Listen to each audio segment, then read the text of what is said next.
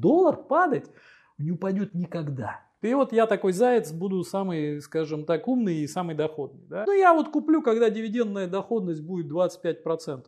Да тебя похоронят к этому моменту. Банально у тебя не будет, э, скажем, ресурса поддерживать вот этот вот надувшуюся капитализацию. Денежек не хватит. Ну тогда кто виноват? Рынок или то, что вы, дурачок, извините, вкладываете э, все деньги, то, что у вас может понадобиться завтра? Да, спасибо за то, что ну, дали какие-то советы, что нужно, какие вопросы задавать представителям индустрии. А, я предлагаю вернуться чуть назад. В какой-то момент вы сказали, что вот если бы вы были обычным частным инвестором и на рынке не было бы Арсагеры, вы бы, возможно, понесли ну, просто в индексный фонд да, свои деньги. Да. И я в тот момент не успел задать, но мне интересно, вот с учетом того, что вы говорили, да, про то, что у нас там нарастает доля а, тех, кто а, ну, доля индексных фондов, это приводит там, к каким-то ужасным потенциально последствиям. Вот это бы вас не смущало, или бы вы какие-то предприняли действия, которые бы вас защитили как частный инвестор от вот этих перекосов? Я конкретно, конечно, бы принял. Но у меня, э, как говорится, знания в этом вопросе есть. Если же человек, э, скажем так, без этих знаний, наверное, ничего лучше не сделать. То, То есть, есть, а дальше ты будешь ну, переходить через вот эти вот все э, перетрубации, которые, возможно, возникнут из, из-за того, что вот индексные фонды, они вот, испытают какие-то такие потрясения. Вы знаете, вот я хотел вам вот что. Хотел вам рассказать одну интересную вещь, как раз которая имеет непосредственное отношение, вот в том числе к этому к этому вопросу. Ведь вы, задавая вопрос, пытаетесь ну, получить какое-то универсальное решение. Да? Здесь я вам приведу такой любопытный пример, мне он во всяком случае очень нравится. Да, это так, так, понима, так, так, так называемые действия экономических законов. Вы знаете, в чем отличаются экономические законы, предположим, от физических? Ну, экономические законы меняются, потому что у людей какие-то настроения есть там и так далее. Они не по физике действуют, а по появлению ну, эмоций. Не совсем. Не совсем. У них э, это понятно, что там, да, все эти социальные законы, они тоже такие э, под, под действием эмоций действуют. Здесь вот есть немножко другая особенность, я сразу, наверное, отвечу это так. Вот смотрите, физические законы, ты вот, например, э, описал, как, ну, как правильно сказал ученый, да, я, говорит, этот закон не могу открыть, он открыт природой, или Господь Богом, потому что кто во что верит, да, соответственно, я могу его только описать. Да, вот ты физический закон, предположим, описал, там, я не знаю, закон всемирного тяготения.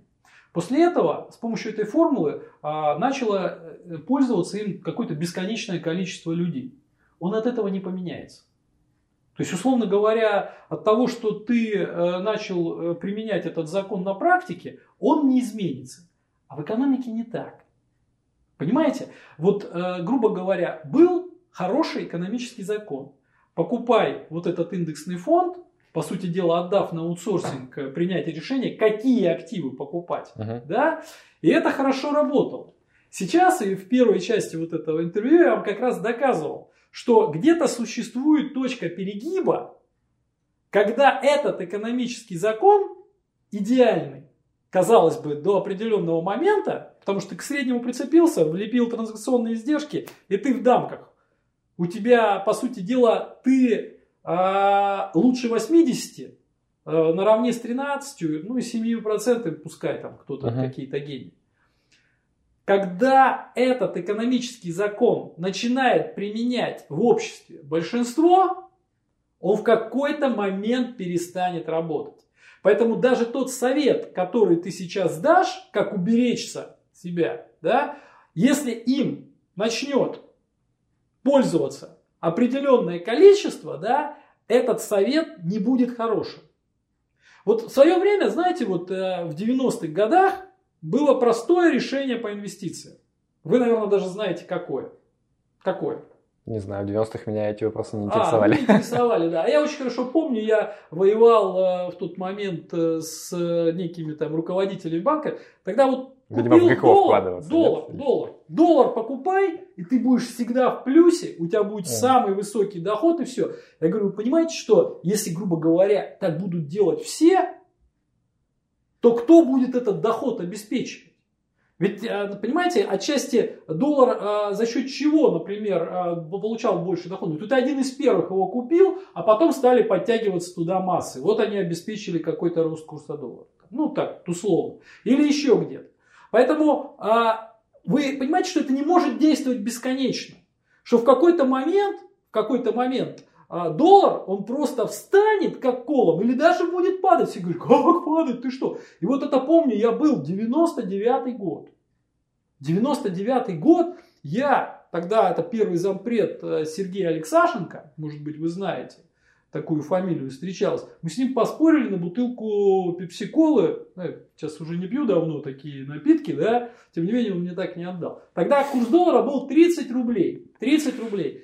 Я ему объяснял, что говорю, это просто нереально высокий курс он, э, он у вас должен падать. У вас, говорю, валютная выручка постоянно в страну приходит, а из-за такого высокого курса у вас импорт там вообще вот минимальный. У вас, у вас дикий торговый баланс. Говорит, доллар падать не упадет никогда. Я говорю, давайте на бутылку пепсикола. Вот, ну мы не ударили по рукам, может, по этой причине, да? Ну, вы знаете, что он потом э, снизился и перед кризисом стоил 23 рубля. Это было, да? Потому что не бывает такого, что вообще существует, вообще вот, э, скажем так, рецепт, который будет действовать везде, всегда и на все времена. Поэтому, когда я говорил об индексном фонде, вот таким вот образом, да, я подразумеваю, что туда, туда еще не придут, вот, вот он не дойдет вот до этих вот критических значений. То же время рядовому человеку, что посоветовать лучше, я, честно говоря, на данный момент не смогу. Понимаете? я могу, наверное, посоветовать э, ориентироваться на, так сказать, активы, которые создают ценность. Понимаете, вот депозиты, это в принципе, э, у них есть э, большой плюс. Там ну, ценность, она вычисляется вот благодаря накапавшим процентам. Но здесь опять же надо понимать, что вот у вас инструменты сбережения, помимо того, что вот есть долговые и долевые, в основном они делятся, да, потому что ну, недвижимость я пока вот не затрагиваю. Вообще их как бы всего три инструмента сбережения. Да? Это долговые, это считай депозит э, и облигации, да, ну, облигации это по большому счету секьюризированный депозит, некий, некий аналог, да, uh-huh. вот, соответственно.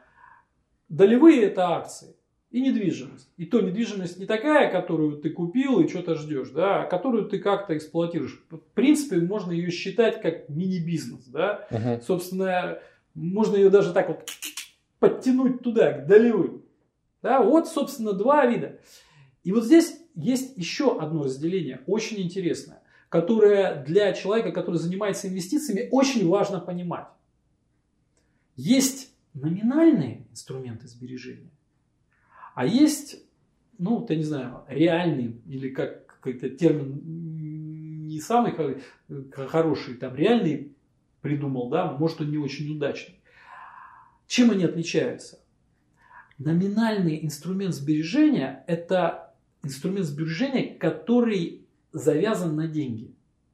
Ну вот условно говоря, да, ты купил облигацию, да, и у тебя четко известно, сколько ты по ней получишь э, в деньгах. Если завтра начнет какой-то происходить катаклизм в деньгах, она никак не проиндексируется самостоятельно. Ага. Тебе выплатят это и вперед. Иди, сможешь ты на это что-то купить или нет.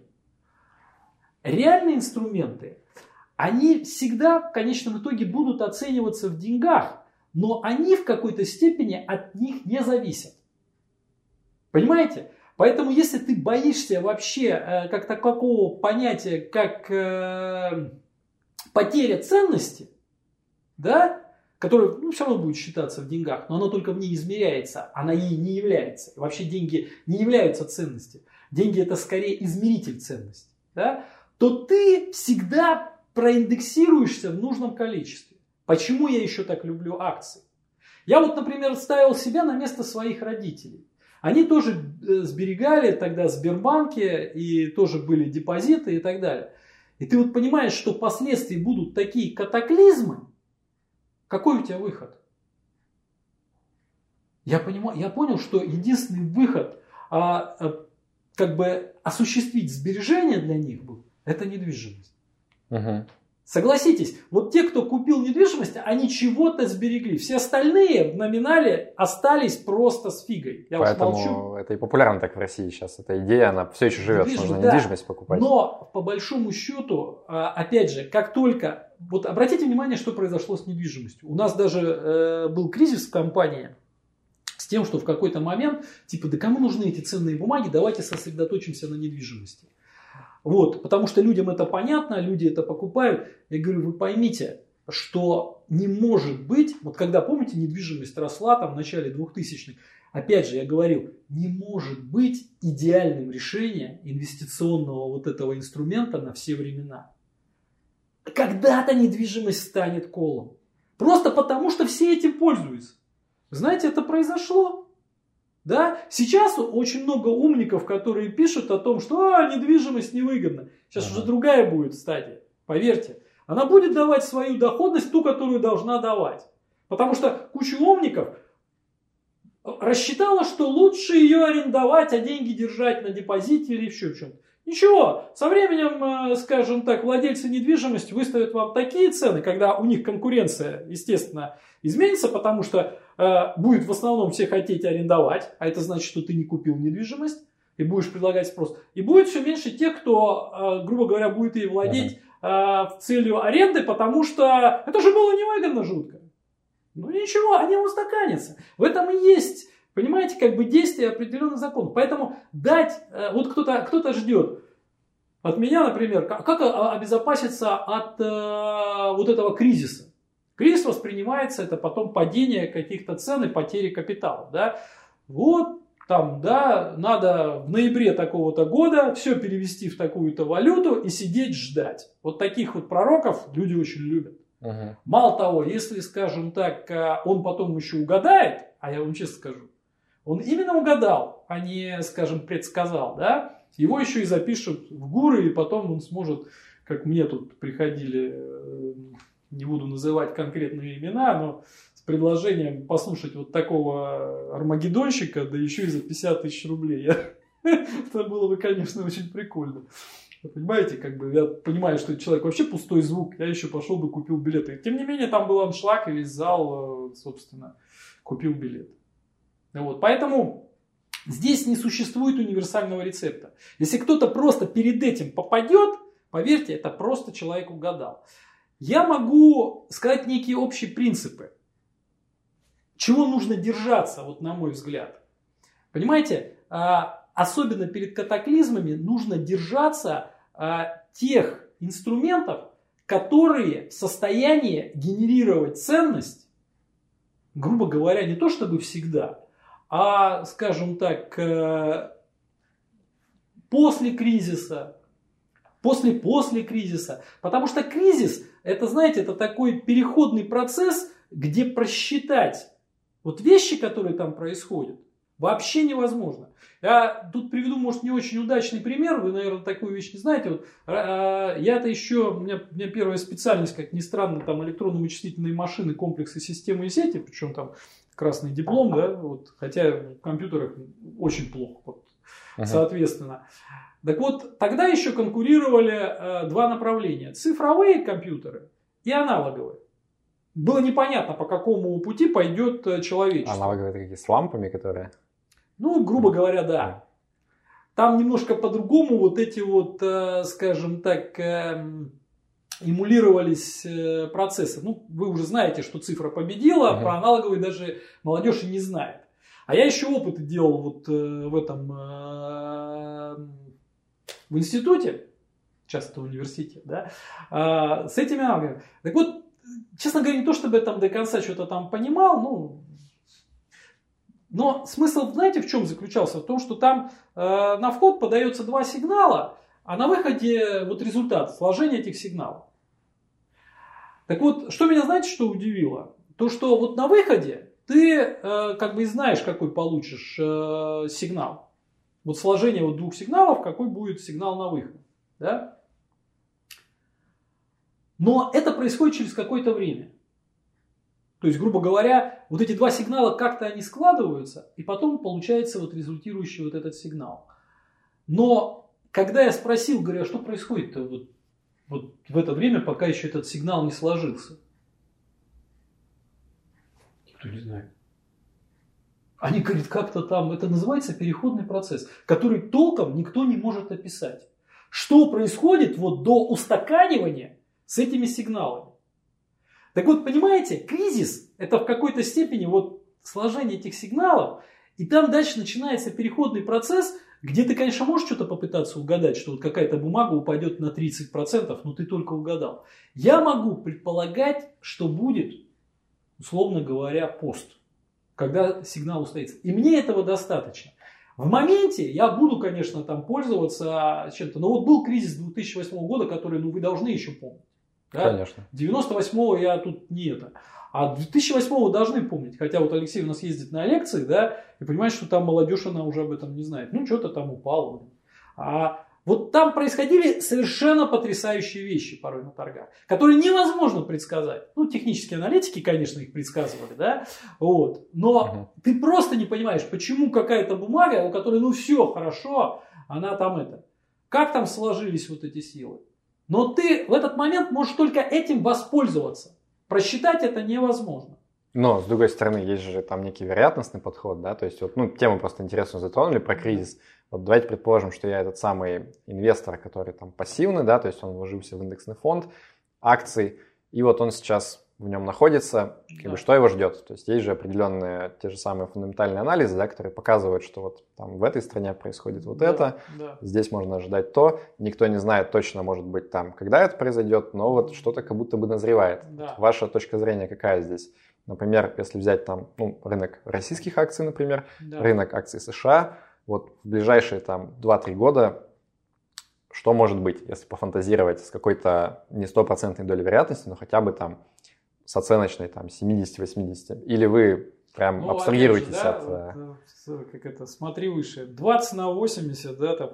Ну, как эту вероятность? Вот вы, э, э это, опять же, к разговору с людьми, которые начинают говорить вероятность. Задайте вопрос, а как вы посчитали ее? Ну как я ее посчитаю? Я ее не смогу вам посчитать. В любом случае, даже если потом что-то произойдет, ты всегда можешь сказать, что вот реализовался а, вот этот маловероятный. Не, я понимаю, я сейчас не к тому, чтобы сейчас вот мы там забьемся по рукам, да, да. и потом проверим. Я скорее к тому, Павел, что... Значит, смотрите, э, вот, да, вы, вы являетесь там пальчиком индексного фонда, да, там. Но э, и вот очень хороший пример, пример Японии.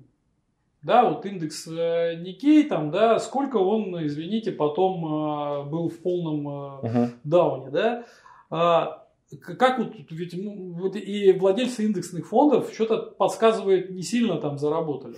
Хотя на фондовом рынке Японии они все равно не это, не самые плохие, что-то подсказывает. Там действует та же самая математика, раз это средний результат uh-huh. индексного фонда. Но тот же э, пример Японии, он как раз говорит о том, что что бы ни происходило, представляете, какая была эйфория? Это сейчас у вас взяли трек рекс, посмотрели и сказали, ну понятно. Дураки а, были. Да, дураки. А перенеси себя туда, там возможно такая ситуация, как с Apple, которому рисуют и дальше светлое будущее.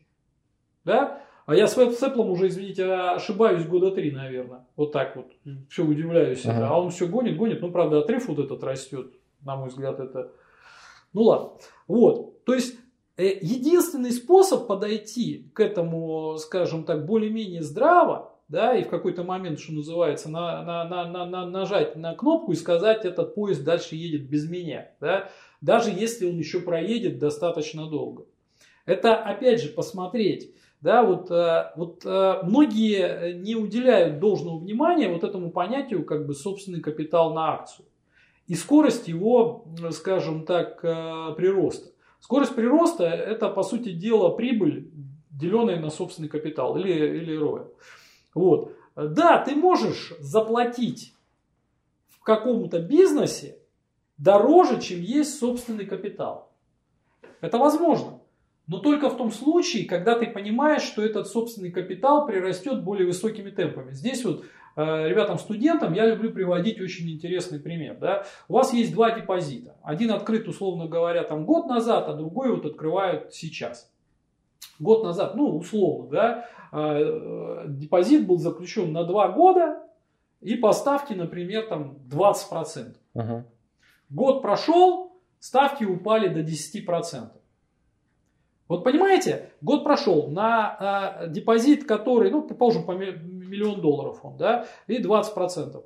Миллион двести, он вот сейчас тебе банк уже как бы начислил, uh-huh. да, э, ну, грубо там, без всякой реинвестиции будем считать, да, э, скажем так, э, или вот тебе эти 200 тысяч через год выплатили, предположим, раз в год выплачивается uh-huh. этот э, процент.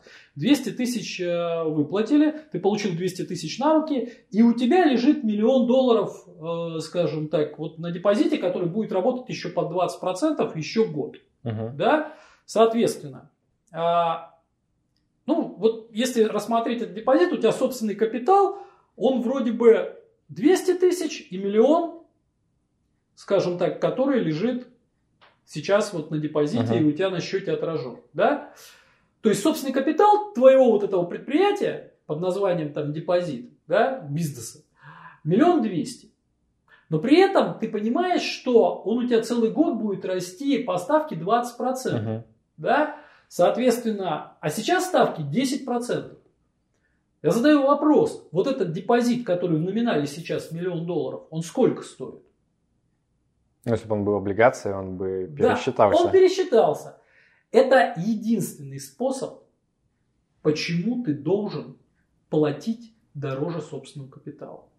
То есть, грубо говоря, если ты видишь, что а, ведь в данном случае ты рассуждаешь предельно прагматично, да?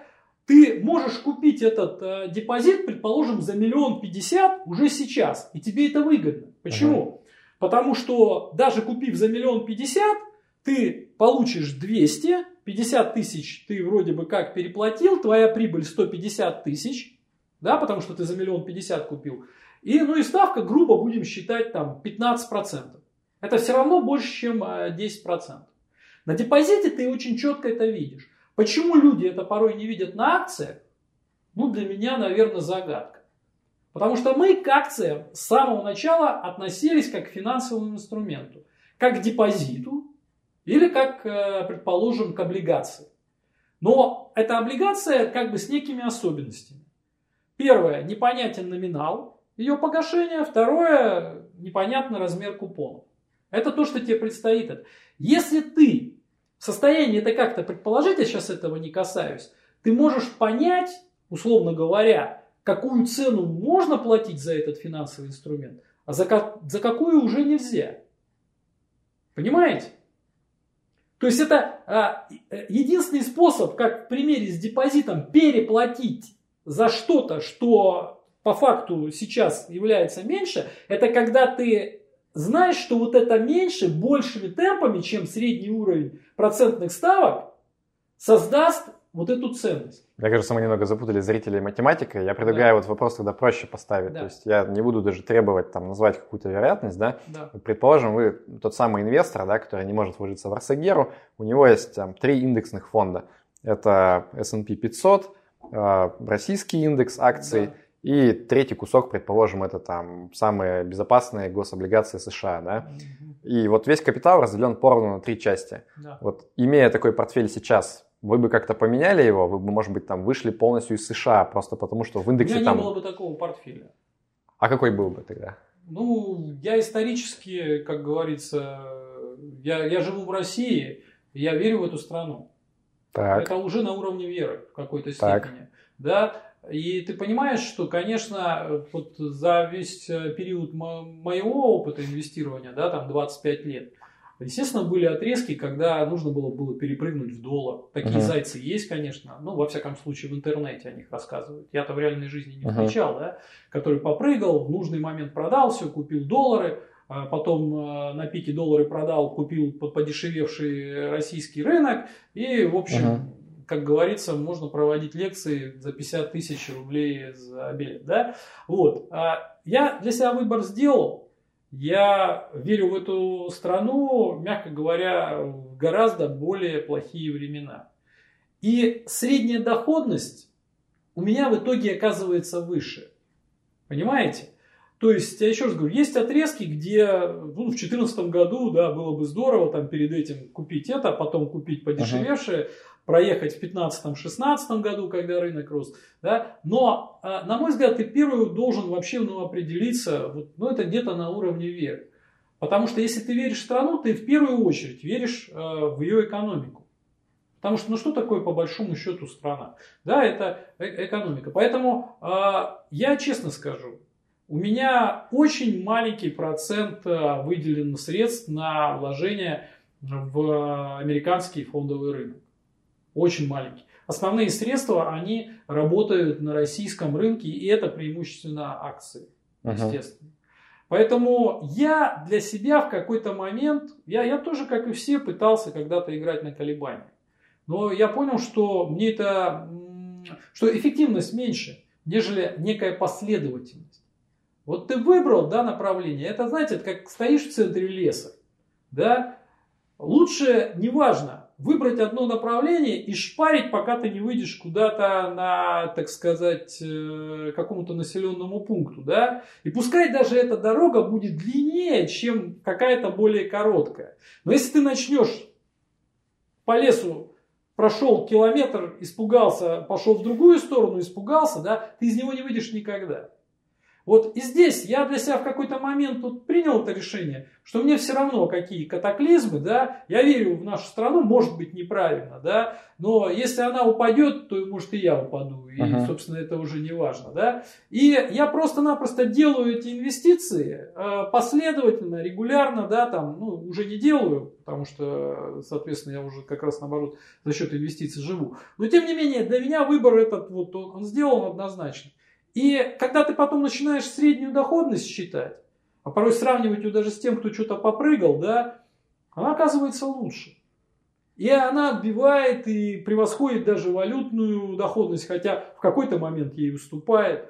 То есть э, здесь это отчасти вот вера в свою страну, э, она очень важна. Не веришь, ну, пожалуйста, исследования того же стандартного курса, они очень э, четко показывают, какая средняя доходность там получается. Это уже выбор отдельно взятого человека.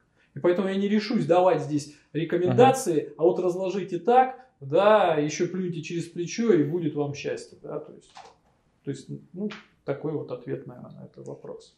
Я правильно понял, что по сути, то, что вы сказали, что если бы вы были сейчас вот таким э, пассивным индексным инвестором, то, скорее всего, это был бы индексный фонд, э, полностью весь капитал в акциях России, да? Примерно.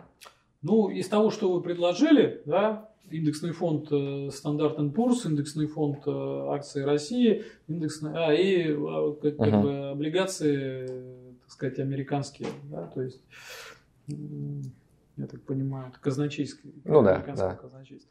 Вот, соответственно, ну да. Окей, а вот немножко смущает тот факт, что вы, по сути, до этого ну, достаточно много говорили про то, что э, вот там надувается пузырь огромный, да, в акциях IT-индустрии США, то есть там Apple, Facebook и так далее, что вот у них стоимость значительно превышает их э, ценность текущую, и если пузырь будет схлапываться, то, ну, наверное, вот круги, волны от этого, они точно затронут рынок России, и он упадет, возможно, там еще сильнее, да, чем э, рынок США. Хотя не знаю. Ну, практика показывает, что обычно там рынок России острее реагирует. То есть, несмотря на это, вы бы не пытались никак там как-то э, это предугадать, вы бы все равно с верой в Россию держали бы акции. Слава КПСС, да? Не, ну, хороший вопрос, Павел. А, ну вот смотрите, вот представьте, насколько было сложно держать акции, например, там в каком-нибудь году 97-м, когда, э, скажем так, вообще такое понятие, как дивиденды, это был какой-то вообще нереальный зверь. Вот э, в свое время, в свое время, почему, собственно, и ряду клиентов, и это, в общем, было уже достаточно давно, э, ты мог ну, где-то достаточно спокойно вот так вот сказать, что, знаешь, вот э, ты можешь э, ну, просто вот упереться и в конечном итоге ты заработаешь.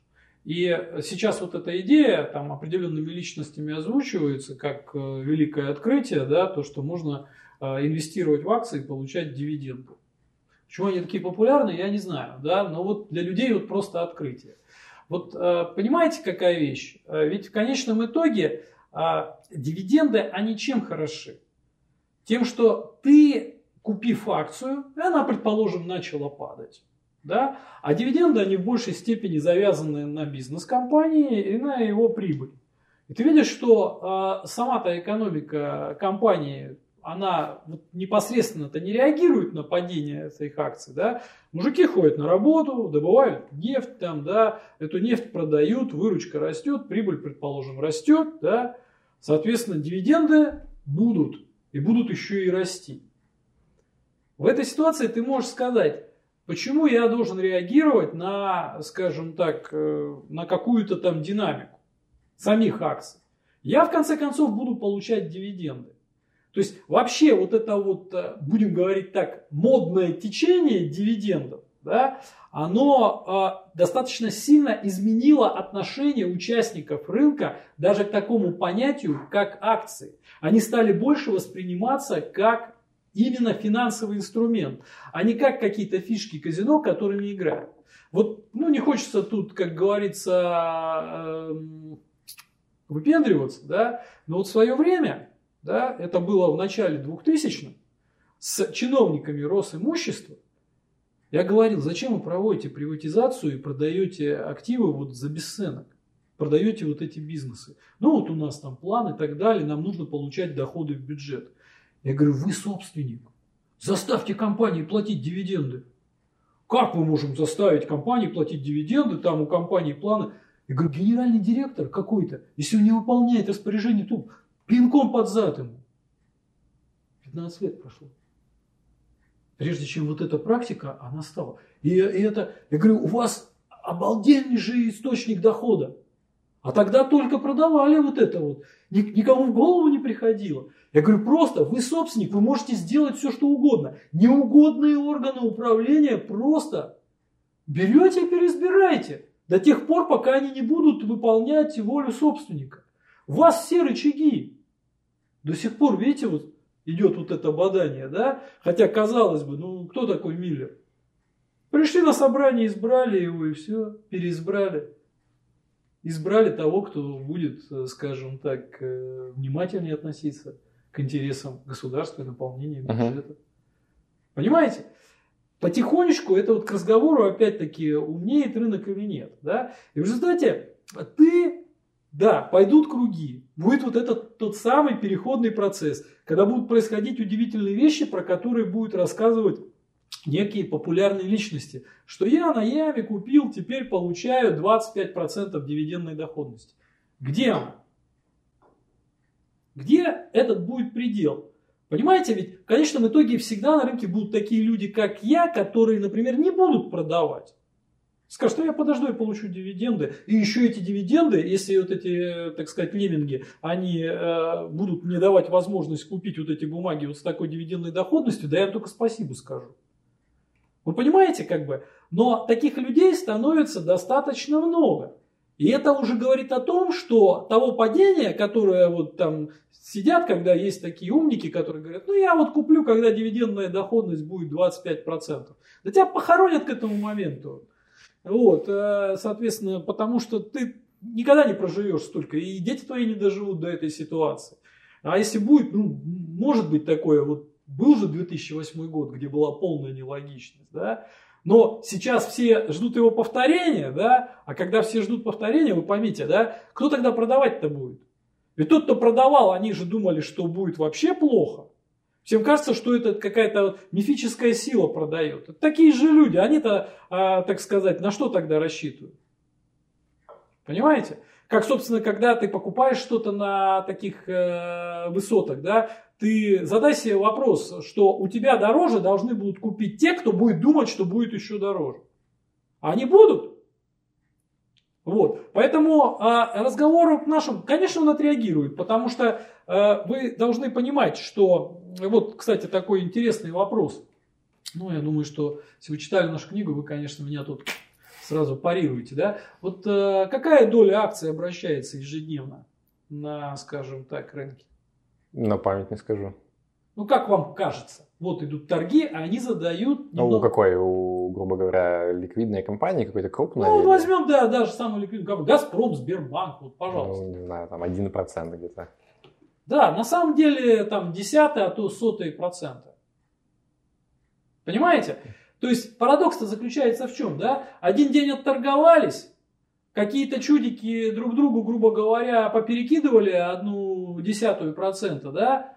А паника у 100%. Вам не кажется это нелогично? Никто ведь 100% компании не продал за это дело. Она так оценивается. Но, понимаете, от того, что в подворотне кто-то, например, там э, продаст такой же автомобиль, э, как у вас, предположим, э, за там 10 тысяч рублей, потому что ему там срочно нужна какая-нибудь доза, да, вы сильно расстраиваетесь? Вы что, действительно считаете, что у вас автомобиль стоит 10 тысяч?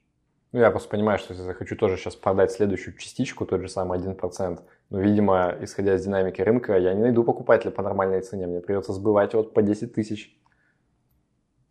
Так понимаете, это вопрос, э, скажем так, э, не желания продать, а вопрос планирования так называемого своего cash flow.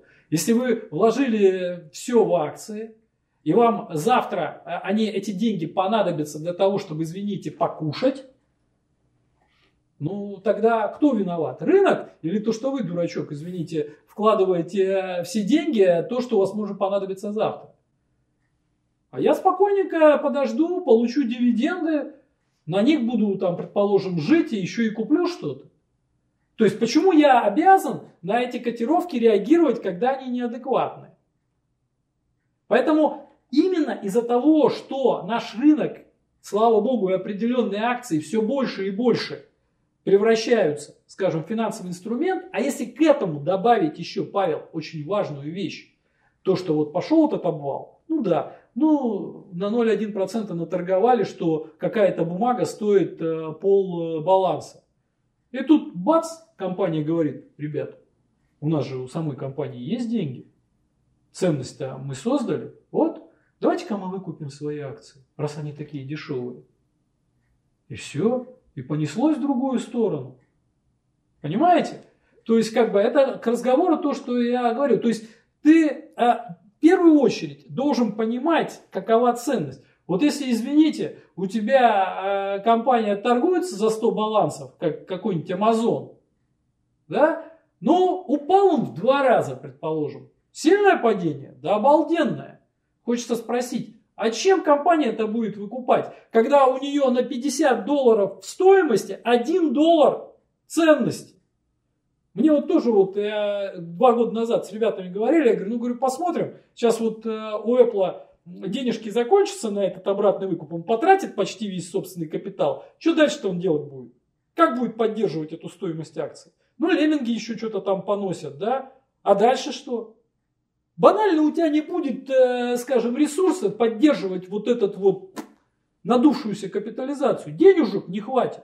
Когда у тебя капитализация, извините, в два раза меньше э, ценности, которые у тебя есть, да, какая проблема? У тебя в два раза больше денег, чем ты сам как бы стоишь. Это все равно, что э, у тебя тебе кошелек продают, я не знаю, за 100 рублей, в котором лежит 200. Ну возьми его, 100 рублей человеку отдай, еще 100 рублей у тебя останется в нем. У меня как раз вопрос про это. То есть вот э, с точки зрения там фундаментальных показателей, да, вот мне нравится Кейп, э, и Россия, она здесь впереди планеты всей, грубо говоря, да, то есть если всех ранжировать страны, то выходит, что вот нужно в Россию вкладывать все бабло.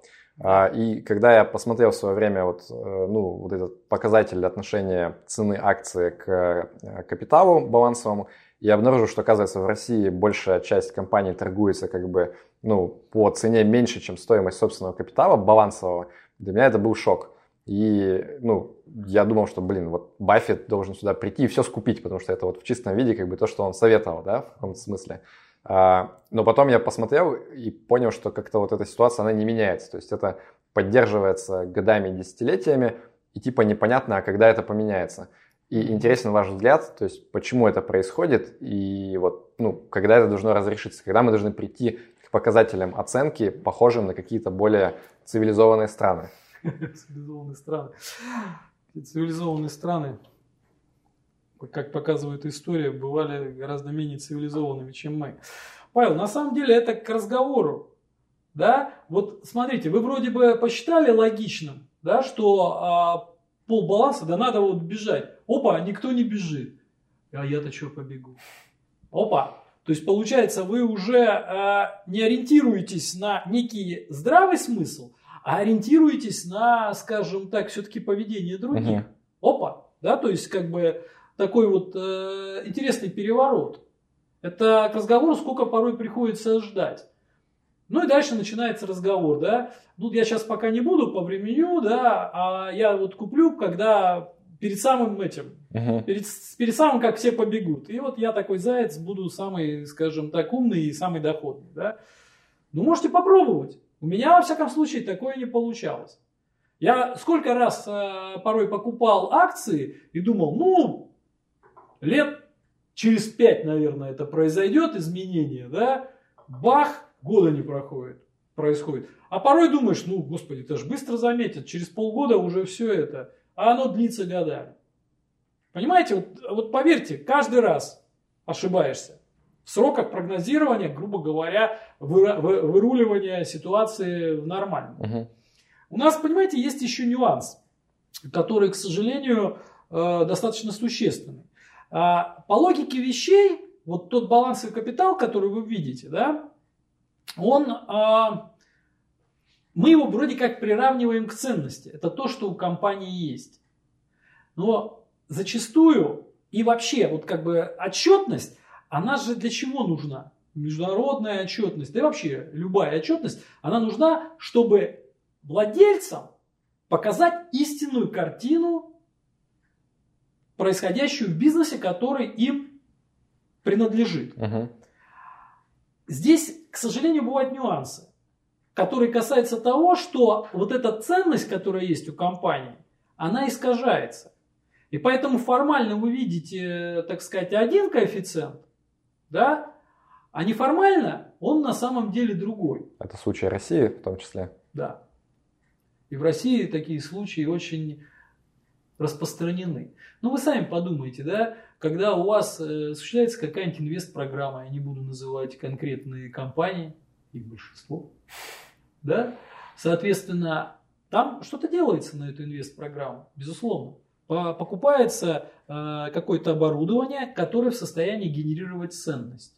И оно по этой причине является ценностью. Как следствие, стоит определенных денег. Uh-huh. Но это оборудование, условно говоря, а, куплено за 20% от э, стоимости инвестпрограммы, а 80% своровано. А на баланс попало все 100%.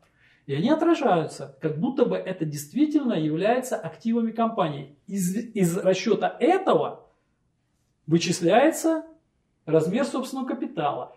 И акционер, видя его, считает, что эта ценность у него нет. У него есть, а ее на самом деле нет.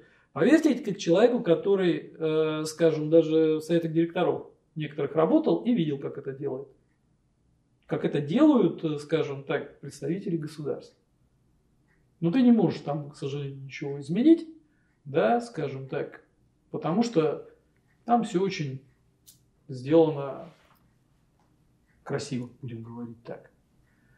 Вот. А находясь там в меньшинстве, мягко говоря, или проще говоря, одному, голосуя против каких-то инвест-программ, когда ты просто видишь, что она, ну, она неадекватна. А куда жаловаться? Жаловаться таким, которые в этой цепочке находятся. Ну, можно я этим пожаловался. Они скажут, все нормально. Понимаете? То есть, как бы, в результате, как порой это определить? Как мы это определяем? Как вы думаете? Не знаю. Обратным способом. Вот представьте, да, если ты, э, предположим, ну вот самый простой, например, у тебя идет инвестиция в, э, в автомобиль. И ты знаешь, сколько автомобиль, например, приносит э, выручки, ну, он, грубо говоря, таксует. Uh-huh. Да? Вот. А выручка, она понятна. Да? Человек, который садится и едет э, в такси, он о стоимости автомобиля ничего не знает. У него есть стоимость услуги. Правильно? Вот. Соответственно, есть определенная выручка, есть, соответственно, определенная прибыль. Соотнося ее со стоимостью автомобиля, ты в какой-то степени можешь и определить э, истинную стоимость этого автомобиля. Угу. Понимаете? То же самое здесь. Грубо говоря, соотнося прибыль, которую получает компания с размером собственного капитала, ты в какой-то степени, ну в определенных случаях, можешь предположить, какая часть этого капитала, условно говоря, настоящая. Ну, это так, мы немножко отклонились, но это такой вот э, некий прием. Окей, да, я думаю, мы сейчас можем в дебри уйти, да, как бы в дебри достаточно это уже глубокие. прикладное значение, да. А, вот. Я бы тогда предложу поменять вектор немного того, что мы обсуждаем, или какие-то еще есть Не, важные ну, вещи. К, к, к, разговору вот по поводу того, что бежать и покупать, э, э, так сказать, ниже баланса. И опять же, Баффет, Баффет почему он этого не делает? Да? Вот Мгм. я тут хотел бы вставить, что называется, некую э, вещь. Вы, во-первых, должны понимать, что Баффет настоящий патриот. Хоть э, он и владеет сейчас э, интернациональными компаниями, да, но он не хочет, честно говоря, там э, инвестировать, э, скажем так, в компании, э, которые, грубо говоря, там не работают на величие Америки. Это, ну, мне это показалось вот похожим.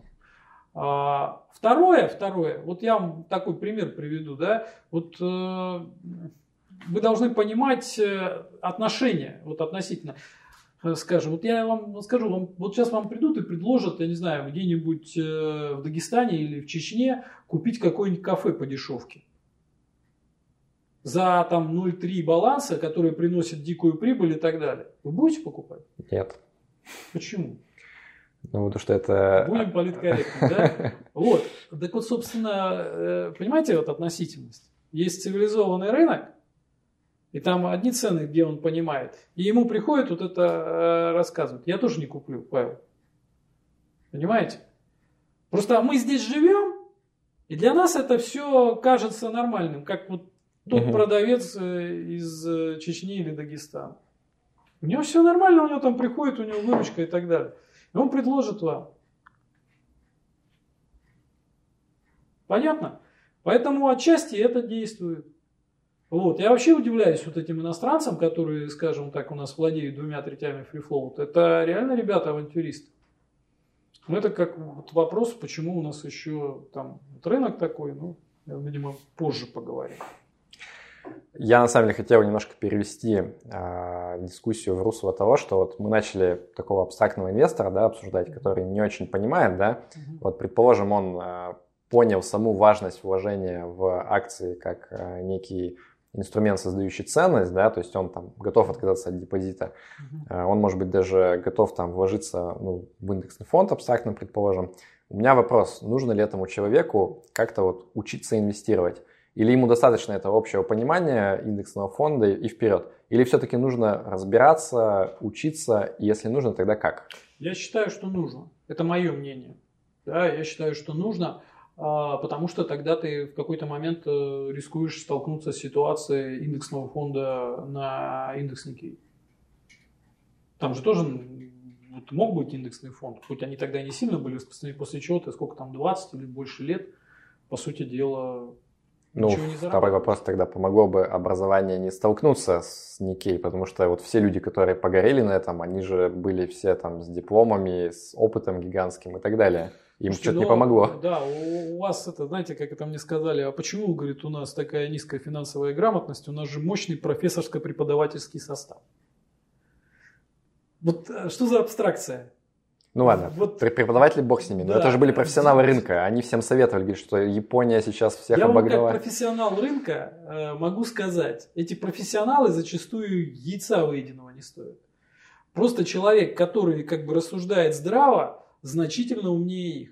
А сколько процент людей, которые здраво рассуждают, вот если взять население распределить? Мне кажется, ну, процент в индустрии, он должен быть не хуже, чем процент в населении в целом. То есть, как бы человек, становлясь на эту дорожку, он должен понимать, что, наверное, наивно думать, что он умнее всех, да? Смотрите, профессионал на чем зарабатывает? Вот э, профессионал в нашей сфере в большинстве случаев на чем зарабатывает? На людях, которые ничего не понимают. Вот именно. А эти люди пытаются заработать на инвестиции. Поэтому вы поймите, там знания, они изначально специфические. То есть, грубо говоря, э, если ты понимаешь, что э, тебе приносит э, прибыль, то продаешь ты тот или иной инвестпродукт, ты же не на этом инвестпродукте зарабатываешь. Почему я и говорю, вы задайте вопрос человеку, который вам продает, он сам свои личные деньги, он вкладывает туда? То есть, понимаете, это знания немножко другого характера, а вы их э, выравниваете. То есть знания о том, как продать вам продукт, не равняются знаниям, которые нужны для того, чтобы заработать на этом продукте. Именно от инвестиций туда, а не от продажи их вам. Вам кажется, что человек в этом отношении да, обладает этими знаниями. Это не так. Вот как человек э, в этом плане э, давно работающий в отрасли, я вам скажу честно, это не так. Продавцы, э, скажем, курсов технического анализа зарабатывают на них, а не применяя на своих, э, скажем так, на своем капитале э, методы технического анализа. Вот. Это, соответственно, такой вот ответ на ваш вопрос. По поводу того, ну, нужно ли разбираться или нет человеку. Я еще раз говорю, да, купив индексный фонд, ты получишь средний результат просто по определению. Это чистая математика. И это неплохое решение. Понимаете? То есть, ну, можно поступить, если что, будет, э, будешь шататься там вместе со всеми. Вот. А, чтобы ну, находиться под сторону а, создания ценности, нужно уже ну, разбираться, в том числе и а, в бизнесе, который э, это может дать. И при этом даже тот бизнес, который создает ценность, надо понять, за сколько тебе ее продают. Это к разговору про потенциальную доходность. Многие просто смотрят на будущую точку, а надо смотреть и на текущую. Причем а, бизнес плохой, тоже не смотрят на текущую точку. А может текущая точка такова, что даже с учетом тех проблем, которые испытывает бизнес, у него вполне неплохая потенциальная доходность. Ну хорошо, тогда вот уточню. А, предположим, что действительно нужно разбираться, нужно повышать свою грамотность и так далее.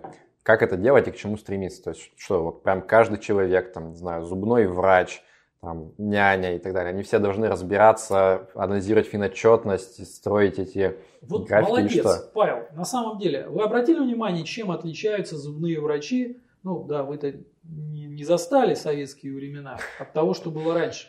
Но вот я, например, эту очень сильно, э, так сказать, разницу прочувствовал.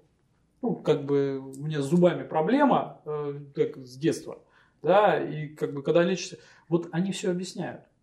Не обратили внимания, вот ты приходишь, тебе показывают снимок, тебе рассказывают о том, что происходит, далее тебе дают на выбор.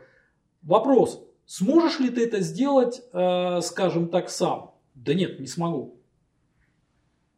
Но при этом, когда я понимаю, что человек а, рассказал тебе, что произошло там с твоим зубом, как, это, как, как он собирается сделать, да, и дальше даже он представляет тебе право выбора, оно хотя бы заключается уже знаете в чем? Встал и пошел, да, там, к двери привязал и выдернул, да, там, ну, вот условно говоря. Это тоже твой выбор. Но отличие, э, так сказать, профессионала, она как раз в том и заключается, почему мы такую ставку-то и сделали. Что, пожалуйста, ты можешь это сделать все сам. Вот все знания есть. В нашей книге, пожалуйста, там вот все рассказано.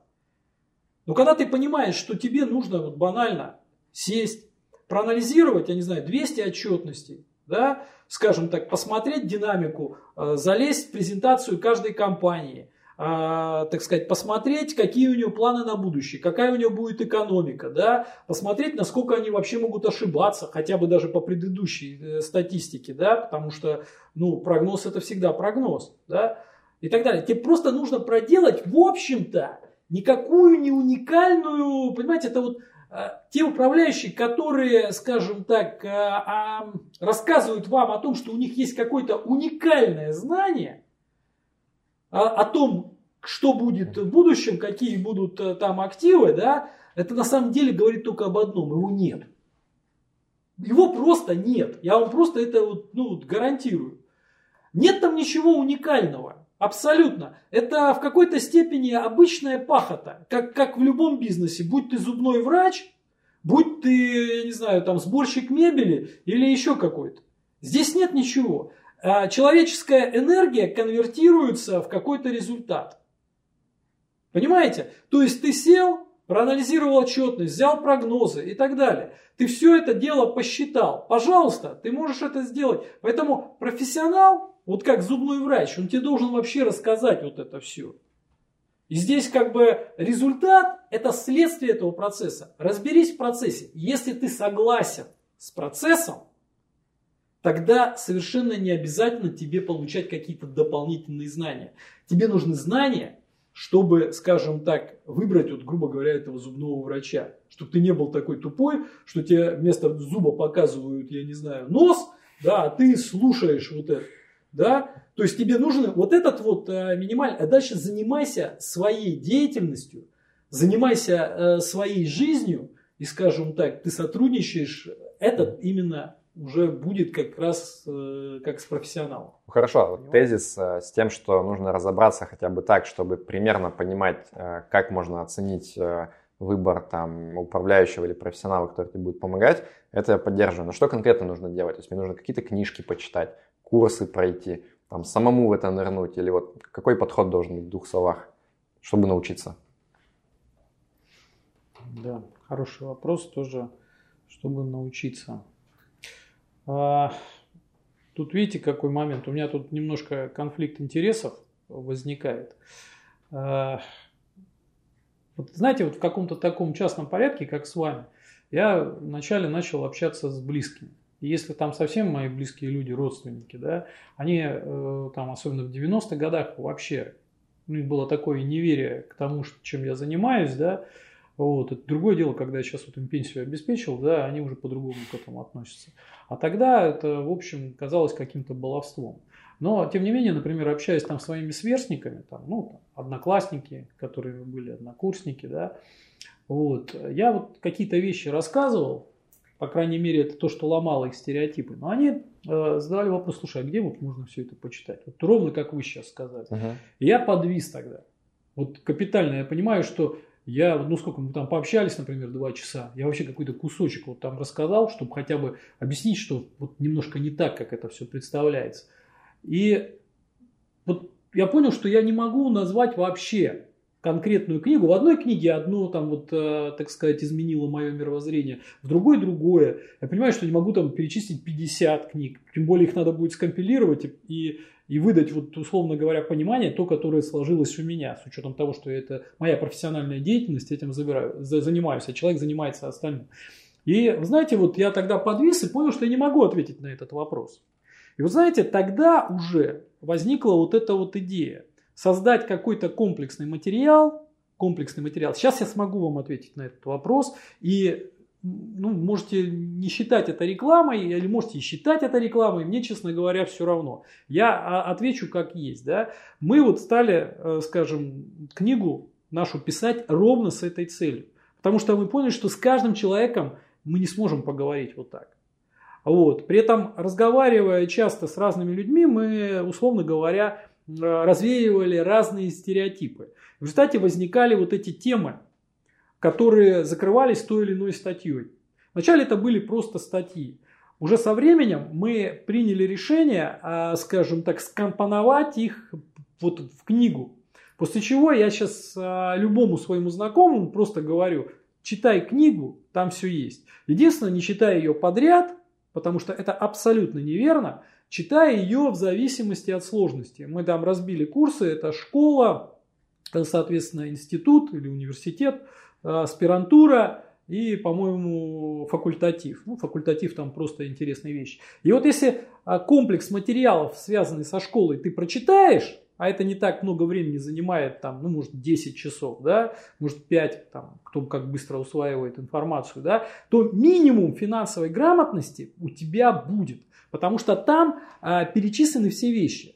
А вот опять же, если говорить о неких полезных книгах, ты понимаешь, что они имеют некую специализацию. Есть, э, я, их, я бы их разделил даже на три книги. Да? Вот мне задали бы вопрос, а вот какие книги точно надо почитать, как любят, к обязательному прочтению.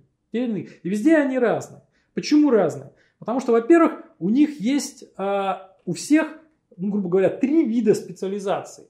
Первая специализация книг, и там много хороших, и вы их знаете – это мотивационные книги, которые ну, не имеют прикладного значения, но они, например, объясняют человеку, почему надо в принципе инвестировать и как, например, это делать.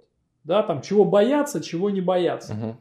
А вторая, второй вид э, книг – это прикладные книги. Ну, например, как там посчитать какой-нибудь коэффициент, э, как, скажем так, э, использовать там метод дисконтирования денежных потоков, и, как бы, и прочее.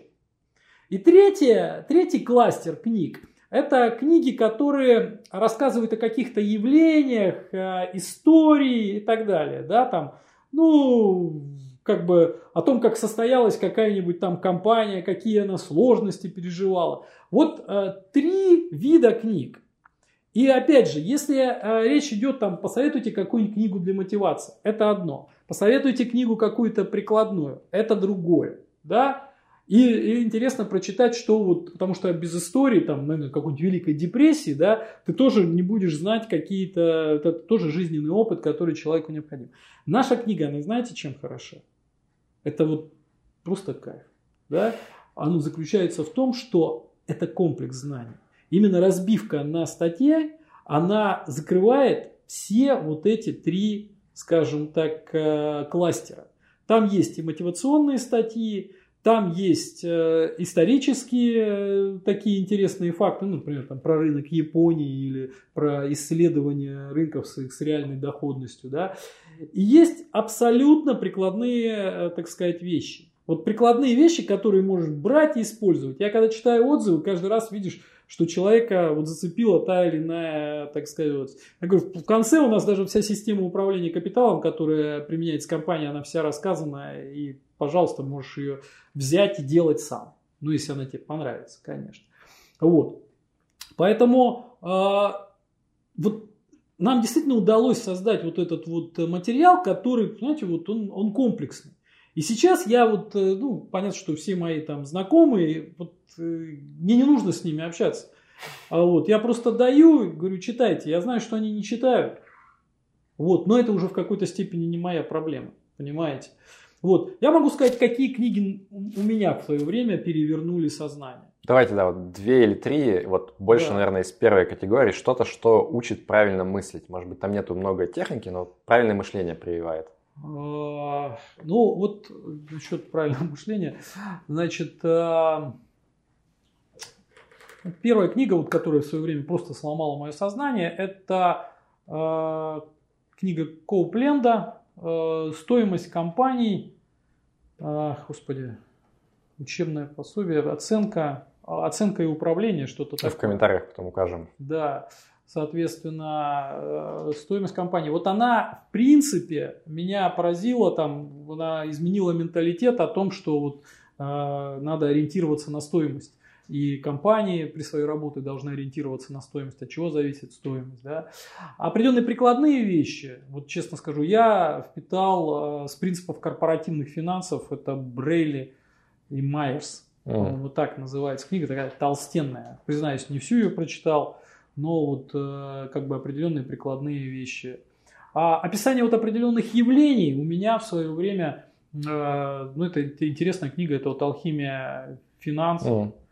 Джорджа Сороса. Я вот, Павел, вам тоже рекомендую, вам будет интересно. Отчасти будете понимать эти процессы. Ну, понятно, что там такая достаточно известная вещь, как разумный инвестор Грехом, да, вот, э, Баффета не привожу, то есть как бы я там ничего такого ну, не почерпнул в его эссе об инвестициях, хотя многие считают ее обязательным прочтением. И слог там очень, на мой взгляд, нехороший.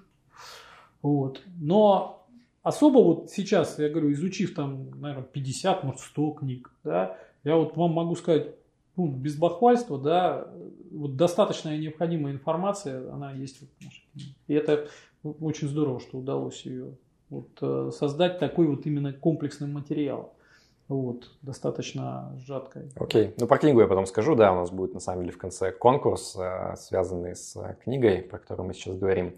А про людей можете тоже что-то сказать? То есть вот, ну, есть разные люди, которые вот в информационном пространстве какие-то идеи высказывают про инвестирование. А есть там 2-3 человека, за которым вы с большим интересом следите и, может быть, в каком-то смысле даже респектуете тому, что они в информационное пространство несут? Ну, не хочу показаться снобом, да, вот. Э, но у меня, к сожалению, нет вообще вот каких-то авторитетов. Э, это самый частый ответ гостей вот. передачи. Ну, вот, видите, Кого можете посоветовать? Никого.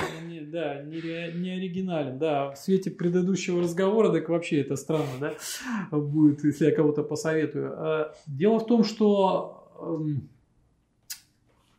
ну, у меня как бы это давно достаточно такой где-то жизненный принцип. Единственный авторитет – это здравый смысл. Да? Вот. Тем не менее, конечно, я слежу. Да, я слежу э, за какими-то вещами, даже, наверное, правильно говорить, не я слежу, за мной следят, да, то есть как бы они попадают. То есть я не то, что целенаправленно это, да, а, скажем, как-то отслеживаю и вот прислушиваюсь к советам кого-то там. А, я могу сказать, что я более-менее, так сказать, э, периодически, э, так сказать, посматриваю. Да? Мне, например, очень нравится, ну это в большей степени даже мотивационный такой блог. Есть такой э, человек, Михаил Болдов, по-моему, вот э, его фамилия, э, больше мне известен как экоинвестор. Да, как экоинвестор. Это такой молодой парень, и я удивляюсь, как в этом возрасте он ну, так здраво рассуждает. Мы даже порой берем э, у него некоторые материалы, потому что ну, они вот написаны так, что, на мой взгляд, где-то э, простым людям это более даже понятная точка зрения. Да? Особенно нас в свое время удивила вот его рецензия, скажем так, на ту же нашу книгу, uh-huh. то есть которую мы не просили. Я, честно говоря, просто был поражен. Вот. Э, и он самое удивительное, что он дважды ее прочитал и дважды написал такую рецензию, что там мы так вот немножко все в компании даже были, ну, по-хорошему шокированы. Хотя, ну, какого-то такого вот э, прямого контакта я никогда э, с ним не имел. Да. Тем не менее, то, как вот он э, пишет, как он относится, это в большей степени мотивационно. Мне очень нравится. То есть, очень такой, очень здравомыслящий человек. Очень правильный такой. Вот. И даже в какой-то степени жаль, что вот он не является там, например, нашим клиентом. Было бы, конечно, приятно, если бы он...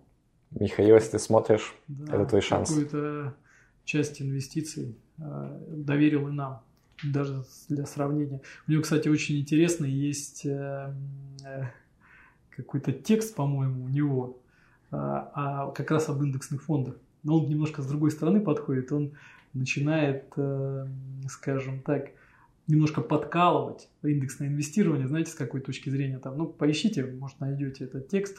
Вот, говорит, инвестировать по индексу, он говорит, хотели бы, чтобы ваш ребенок был средний, как все. И вы были там со средними данными. Ну, то есть, вот в таком стиле. Вот. А, безусловно, я слежу за группой а, «Разумный инвестор» Александра Шадрина. А, ну, скажу честно, не всегда согласен с его информационной политикой, но это его, в общем, блог, и, на мой взгляд, он ну, несет определенную информацию. Да, попадаю на ваше, кстати, интервью, и есть, по-моему, такой человек, Назар Щетинин, по-моему, да, угу. тоже э, порой попадаются на его интервью. Но, скажу честно, э, вот для меня лично полезного не так много вообще то, что хотелось бы. Бывают интересные вещи вот у того же Спайдала, да, то есть это такой тоже блогер, по-моему, в ЖЖ он ведет блог. У него бывают интересные достаточно исследования, он собирает интересную статистику, э, делает выводы, но, знаете, порой тоже понимаешь, что вот он элементарных вещей не знает порой. То есть проводит исследование, ты понимаешь, что ну, человек сделал очень серьезную логическую ошибку. Uh-huh. А порой достаточно интересно. Вот. То есть, как бы это носит какой-то большей степени, знаете, Павел, такой вот ну, случайный характер. Да, то есть какие-то такие вещи. Хотя, ну, за каким-то информационным потоком я, безусловно, Окей, okay. ну спасибо за имена, на самом деле ряд был назван тех, кто не часто всплывает вот в обсуждениях. Я думаю, будет интересно зрителям почитать их в том числе. А напоследок, есть что-то, что вы хотите вот в двух словах пожелать нашим зрителям или там напутствие какое-то дать? Напутствие, ну давайте я, наверное, постараюсь э, сказать, что, уважаемые зрители, да, э, функция собственника, вот, да, функция собственника – это очень важный важная компетенция современного человека. Любой человек, он, он присутствует э, в трех ипостасях. Работник, потребитель и собственник. А про функцию потребителя ну, никому не нужно объяснять. Да? Это как бы И так понятно, все хотят потреблять, да, вкусы меняются, но потребителями все и хотят быть, и, к сожалению, не могут не быть. А, то, что нужно работать, чтобы получать те же средства на потребление, это тоже многим понятно. А то, что надо быть собственником, многие не догадываются. Поэтому а, как можно быстрее, как можно раньше начинайте а, формировать свой финансовый капитал, который как раз и является для вас и вводит вас в состояние собственника. И во второй половине жизни, когда функция работника, а это, так сказать, потребителем человек остается в течение всей жизни, а работником он просто, к сожалению, особенно там на пенсии уже точно не будет, да, а для вас очень важно будет именно тот момент являться собственником. Тогда вы сможете, скажем так, обеспечить э, себе уровень жизни высокий в течение всей этой жизни, а не только в течение того времени, когда вы работаете.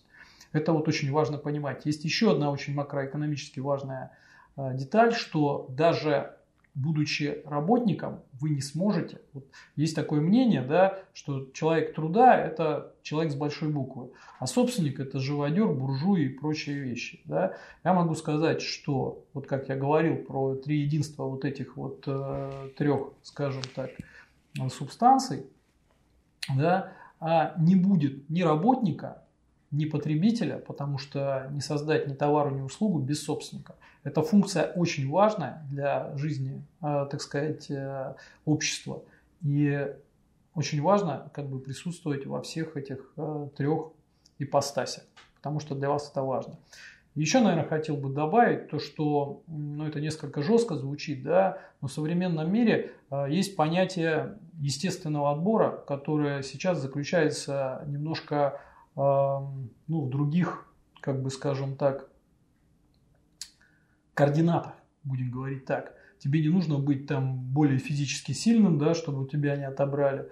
Это, слава богу, цивилизованность общества она дошла до того, что там уровень твоей физической силы не очень важен, да. Но тем не менее, естественный отбор, он а, никуда не делся, и он а, продолжает а, как бы существовать просто немножко в других реалиях.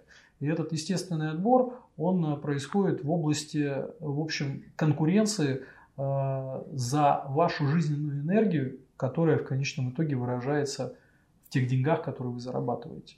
То есть, если вы обратите внимание, да, когда у человека приобретает, ну, появляется какое-то количество денег, какая идет атака на, соответственно, то, чтобы эти деньги, ну, у человека, как бы, будем говорить так, исчезали в том числе и потребление и так далее. Поэтому те деньги, которые вы зарабатываете, да, а, вот именно в этой плоскости сейчас происходит естественный отбор.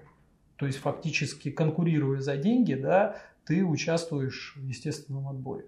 А быть по сторону собственности, то есть владеть э, собственностью, которая как раз и является источником этих денег, потому что она производит товары э, и услуги, крайне важно для современного человека. Поэтому вот, наверное, такие напутствия, помнить об этом и, соответственно, создавать свое будущее с помощью, вот, в том числе, инвестиций. Перейдем сейчас к конкурсу. Это первый конкурс в истории нашей передачи. А, книжка, которую мы обсуждали, называется «Заметки в инвестировании» от Арсегеры. А, на самом деле книга является бесплатной, ее можно скачать в электронной версии и прочитать абсолютно в удобном виде. А, вот. Я советую, на самом деле, это сделать. То есть я ее сам прочитал как раз вот перед интервью. Мне она показалась хорошей и интересной. А мы можем сделать три вот таких вот живых копии а, этой книги с личным автографом от Василия для тех людей, которые в комментариях ответят на, а, ну, хотел сказать, простой вопрос, но, наверное, непростой. Мы вот обсуждали, что большинство людей в России безоговорочно приоритет отдают инвестициям на депозиты банковские, несмотря на то, что вроде как мы уже давно в рыночной экономике, и там из многих щелей, скажем так, э, неправильно нарисовано, тем не менее ведется правильная пропаганда того, что нужно быть собственником бизнеса и э, получать с этого доход, но почему-то люди все равно предпочитают депозиты. И мы вам предлагаем в комментариях э, написать, каким образом можно поднять с колен финансовую грамотность россиян, так, чтобы они вот переключались все-таки на более перспективные способы ну, сбережения и инвестирования, такие как акции, облигации. А, три лучших варианта ответа. А, Василий сможет их помочь выбрать. И три человека получат чудесную книгу с личным автографом. Пойдет? Пойдет. Отлично. Ну Василий, спасибо большое за интервью. Я получил громадное удовольствие. И я надеюсь, что зрителям тоже понравится. Так что пишите в комментариях э, ваше мнение. Может быть, на какие-то вопросы мы не ответили. Можно будет сделать потом камбэк, э, вторую часть или там третью, четвертую. Я уж не знаю, сколько будет выпусков. А, в ссылках, э, точнее в комментариях к ролику будут ссылки на ресурсы Арсагеры, там на ту же самую книгу, сайт, видеоканал. И, как обычно, если вам понравилось, ставьте лайк, э, подписывайтесь на э, другие ресурсы моего канала, то есть там телеграм-канал, твиттер и так далее. Э, да пребудет с вами разум. Пока. Спасибо, Павел, вам за интервью. Очень интересно было пообщаться. Я на самом деле, знаете, хотел вам... У вас есть еще какое-то время? Пишем, нормально. Буквально это, да. Вот э, очень важную вещь я хотел э, рассказать да, потому что, еще говорю, мы начинали, вы со стороны действительно розничного инвестора, да, и мы вот книжку начинали писать. И тоже вот, господа, давайте депозиты, покупайте акции, э, за этим будущее, собственники и так далее. И это действительно, э, скажем, правильно. Но есть одно но.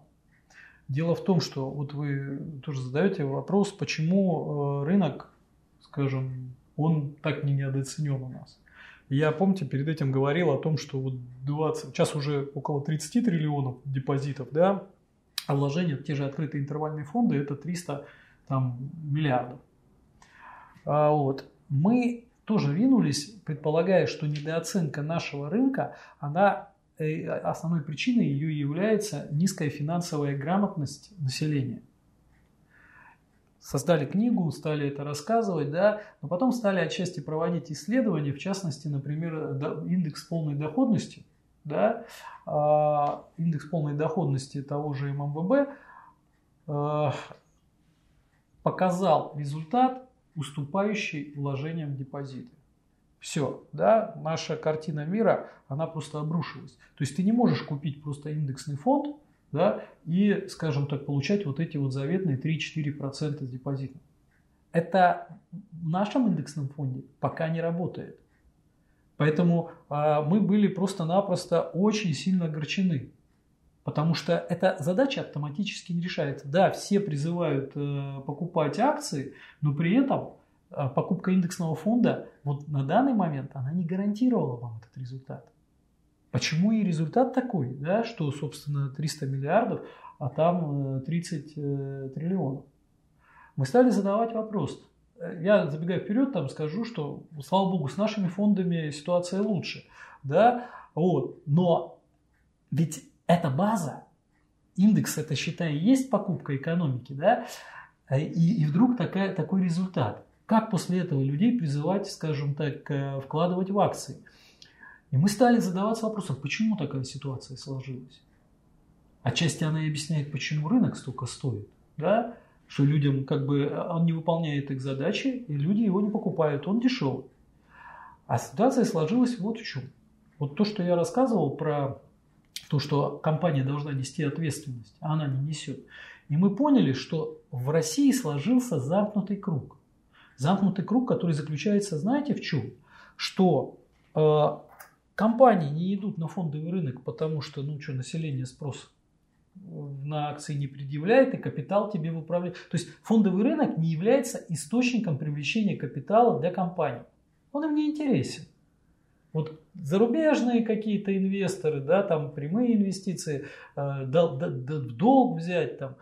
А вот люди не идут, потому что нет вот этой отдачи. Вот тот же индексный фонд такую отдачу не дает. Все, круг замкнулся одни другим не нужны. Мы стали ломать голову, а как размыкается этот круг? И вы, и вы будете удивлены, что мы поняли, что люди-то как раз ведут себя рационально. Вот эта вот масса людей, которые, казалось бы, по определению, вроде бы, их интеллект а, ниже, чем, например, людей, которые работают в советах директоров наших компаний. Но оказалось, что они ведут себя рациональнее и умнее, не приобретая это. А кто же тогда виноват? А виноваты вот эти органы управления. Дело в том, что они как раз не выполняя обязательства перед э, акционерами, кем мы должны становиться граждане, да, они не обеспечивают нужную доходность. И как следствие инвестиции а, в российский э, там, рынок акций, они становятся нерациональными. И тогда мы, после вот создания вот этой книги, мы стали выпускать вот эту книгу. И стали рассылать ее по всем членам совета директоров, которые работают компа- э, работают в России. То есть мы поняли, что круг размыкается через работу и грамотность именно вот этих органов, где тоже сидят люди. Понимаете? Мы, конечно, параллельно эту книгу им посылали, но вот это вот начало специализированное знание. То есть мы поняли, что учить надо не сколько людей, которые должны покупать акции, а людей, которые сидят в советах директоров и управляют вот этими акционерными обществами. Потому что когда они начнут делать свою работу добросовестно, выполнять а, обязательства перед, перед акционерами, то есть, по сути дела, ретранслировать экономику компании в доходы акционеров через рост курсовой стоимости и дивиденды. Слава богу, дивиденды сейчас вот через государство начало вот так вот э, этот первый этап. Да? Тогда и людей особо уговаривать не, будет, не нужно будет. Вы увидите изменения, потому что люди на самом деле очень быстро соображают, где их капитал может расти быстрее. Сейчас люди в какой-то степени сделали правильный выбор. В результате, понимаете, парадокс нашей отрасли заключается в двух вещах. Первое, это то, что я уже говорил, это вот дикая конская комиссия, которая просто убивает доходность. Так и ее-то нет. Потому что она не ретранслируется из доходности компаний, потому что у нас сектор государственной экономики 50%. И, и он, понимаете, как бы у него интересы акционеров, особенно миноритариев, стоят, условно говоря, на последнем месте, у того же «Газпрома». Но ситуация начинает потихонечку меняться. В том числе и потому, что мы вот эту вот работу ведем уже там, э, ну, почти 10 лет. Мы пишем им письма, да, и если вначале просто посылали в мусор, сейчас люди даже задают какие-то вопросы, даже стали присылать благодарственные письма. Хотя вначале вот думали, что это вообще Арсагера какая-то, ну, дебилы какие-то, посылают, вот, тратятся на издание вот этих вот вещей, да. То есть вот мы создали кодекс профессионального члена совета директоров и рассылаем, это узкоспециализированная литература, но я уверен, что круг размыкается там. То есть, когда акционерные общества начнут выдавать доходность акционерам, людей сильно уговаривать не придется. Василий, мне кажется, это заявка на победу в конкурсе. Вот. Придется книгу вам отдавать. Да, поэтому это, это, это вот, знаете, вот у меня в какой-то момент прямо открылись глаза, что фактически мы можем до бесконечности учить людей финансовой грамотности, да, они научатся, только они знаете, что сделают? Они понесут деньги на зарубежный рынок где действительно люди это все делают. Потому что мы когда исследовали, мы были вообще поражены уровню корпоративной вот этой вот э, уровню корпоративного управления вот в зарубежных компаниях. Там уже даже перекосы идут немножко в другую сторону. Там вот этот вот загон стоимости для чтобы только вот акционеры, акционеры уже даже в ущерб самой деятельности компании. Вот такая вот э, интересная ситуация. Такое, может быть, будет как приложение. Договорились. Спасибо еще раз за интервью. Спасибо большое, Павел, вам. Очень было интересно пообщаться. Просто.